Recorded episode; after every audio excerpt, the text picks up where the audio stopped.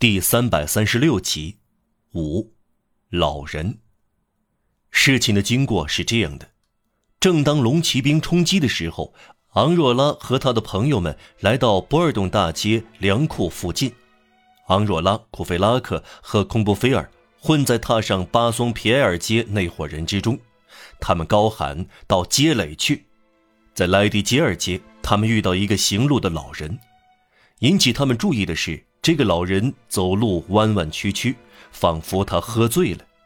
况且他手里拿着帽子，尽管整个早上下雨，而且这时雨还下得很大。库菲拉克认出是马波夫老爹，他认得出是因为马多夫先生多次陪伴玛丽与斯到他的门口。库菲拉克知道，这个堂区财产管理委员是个喜欢藏书的老人，习惯清静。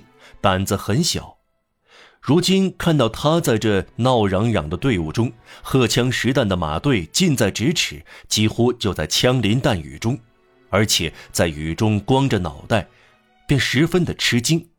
这个二十五岁的暴动者和八旬老人进行了这样一场对话：“马波夫先生，回家去吧。”“为什么？要闹事儿了？”“很好嘛。”刀光剑影，子弹乱飞呢，马波夫先生，很好嘛。炮弹如雨呢，很好嘛。你们到哪里去啊？我们去把政府打倒在地。哼，很好嘛。他便跟着他们走。从这时起，他没有说过一句话。他的脚步突然变得坚定。工人们要搀他走，他摇头拒绝了。他几乎走在队伍的第一排。动作是在走路，面孔却像睡觉。这老头怒气冲冲，大学生们低声议论，队伍里流传开来说，这是个以前的国民工会议员，当年投票赞成处死国王。人群踏上玻璃厂街，小贾弗罗什走在前面，放开喉咙唱歌，就像吹进军号。他唱道：“看那月亮升上天。”咱们啥时去林间？沙洛在问沙洛特，嘟嘟嘟到沙土。天主、国王、铜钱、靴，我都只一个。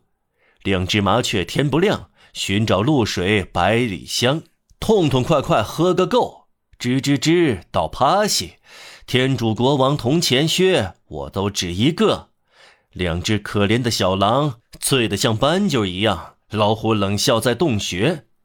咚咚咚到末冬，天主国王铜钱靴，我都只一个。你诅咒我发誓，咱们啥时到林间？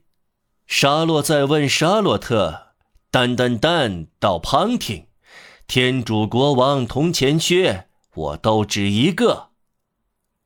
他们朝圣马里修道院走去。六新战士，队伍时刻在壮大。快到劈柴街时，一个头发花白的大汉加入他们的行列。库菲拉克、昂若拉和空布菲尔注意到他粗犷大胆的脸容，但他们都不认识他。加弗罗什只顾唱歌、吹口哨、哇哇乱叫，朝前走，用没有扳机的手枪托敲店铺的护窗板，没有注意这个人。来到玻璃厂街，他们经过库菲拉克的门口。正好，库菲拉克说：“我忘了带钱包，而且我丢了帽子。”他离开人群，几级一跨的上了楼。他拿了一顶旧帽和钱包，他还取出一只藏在脏衣服中的像大手提箱的方箱子。他跑下楼，女门房叫住他：“德库菲拉克先生。”门房太太，您尊姓大名？库菲拉克反问一句。女门房呆住了。你很清楚我是门房，我叫菲婉大妈。那么，如果您还叫我德库弗拉克先生，我就叫您德菲婉大妈。现在说吧，有什么事儿？怎么了？有个人想同您谈谈。谁呀？嗯，我不认识。在哪儿？在我的房门里。见鬼！库菲拉克说。他等您回来已经有一个多钟头。女门房又说。与此同时，从门房走出一个年轻工人模样的人，瘦削、苍白小个，满脸雀斑，身穿一件随便找到的罩衫和一条旁边补过的灯芯绒裤子，更像一个女扮男装的姑娘，而不是一个男人。但说话的声音根本不像一个女人。他对库菲拉克说：“请问玛丽约斯先生在吗？”“他不在。”“今晚他回来吗？”“我一无所知。”库菲拉克又补充一句：“至于我，我不回来。”年轻人盯住他，问道：“为什么这样？”“不为什么。”“您到哪儿去？”“这关你什么事儿？”“要我给您拿箱子吗？”“我到街垒去。”“要我跟您一起去吗？”“随便你。”库菲拉克回答。街上自由通行，马路属于大家。他脱身出来，跑去追赶朋友们。